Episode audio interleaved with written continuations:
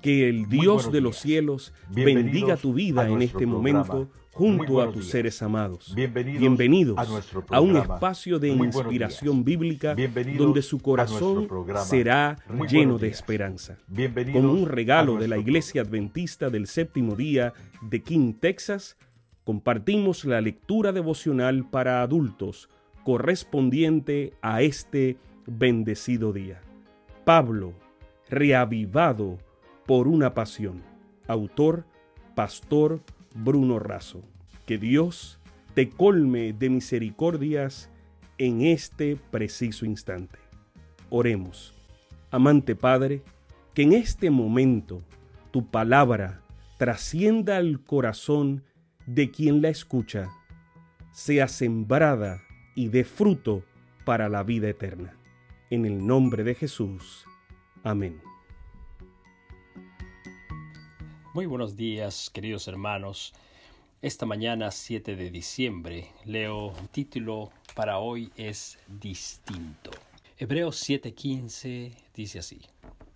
Y esto es aún más evidente si a semejanza de Melquisedec se levanta un sacerdote distinto. Pablo nos presenta un sacerdote distinto, el sacerdote presentado en Levítico. Allí solo se prefiguraba que vendría originado de la tribu de Leví, de la familia de Aarón, con un servicio limitado en los días y años. Entonces, ¿por qué Jesús era distinto? El doctor Malio Veloso lo resume así. Número uno. Distinto con respecto a la ley. Según la ley sacerdotal, se imponía que el sacerdote descendiera de la tribu de Leví, pero Jesús pertenecía a la de Judá. Número dos. Distinto con respecto a la vida. El sacerdocio levítico solo puede otorgar autoridad formal. Cristo, en cambio, el sacerdote por el poder de una vida indisoluble, estable y permanente, según Hebreos 7:16. No existe ningún sacerdote levítico con vida así. En los días de Jesús, en el templo había un sistema de turnos para sacerdotes que especificaba los tiempos cuando a cada uno podía ejercer su ministerio. El sacerdocio de Cristo no posee limitación alguna. Número 3 distinto con respecto al tiempo. Él es un sacerdote para siempre. Todos los sacerdotes levíticos murieron, incluso el sistema sacerdotal aerónico terminó. Sin embargo, Cristo actualmente intercede por los pecados en el santuario celestial. Número 4. Distinto con respecto al juramento. Los sacerdotes no fueron hechos sacerdotes por juramento, pero este caso Dios mismo juró para dar seguridad a la promesa, según Hebreos 7, 20 y 21. Este juramento concede base al sacerdocio del Hijo en contraste con el fundamento legal del sacerdocio levítico. Número 5. Distinto porque Él es fiador de nuestro pacto. Dice Hebreos 7, 22 y 23.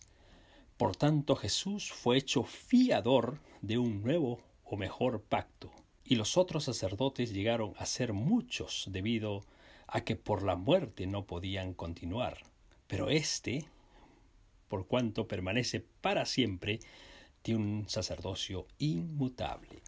Este sacerdote intercesor que él mismo nos creó, que nos redimió con su sangre, que persiste en su proyecto salvador, y por eso intercede diariamente y permanentemente por nosotros. No necesita ofrecer sacrificios por sí mismo, ni tiene que pedir prestada una vida. Él tiene vida propia y la dio por nosotros. Un incrédulo pretendía burlarse de una abuela creyente, a quien le hizo una pregunta. ¿Qué significa para ti ser salva? Ella con seguridad respondió, Para mí significa que Jesús se pone mis zapatos y yo los suyos. Jesús se puso nuestro lugar, siendo nuestro sacrificio, nuestra ofrenda y nuestro sacerdote. Él murió nuestra muerte para que nosotros vivamos su vida. se puso nuestros zapatos para que nosotros podamos usar los suyos. Que el Señor nos bendiga en esta mañana. Sabemos que esta lectura ha bendecido su vida. Compártala, compártala con alguien más e invítele a suscribirse en nuestro canal para mayor bendición. Puede también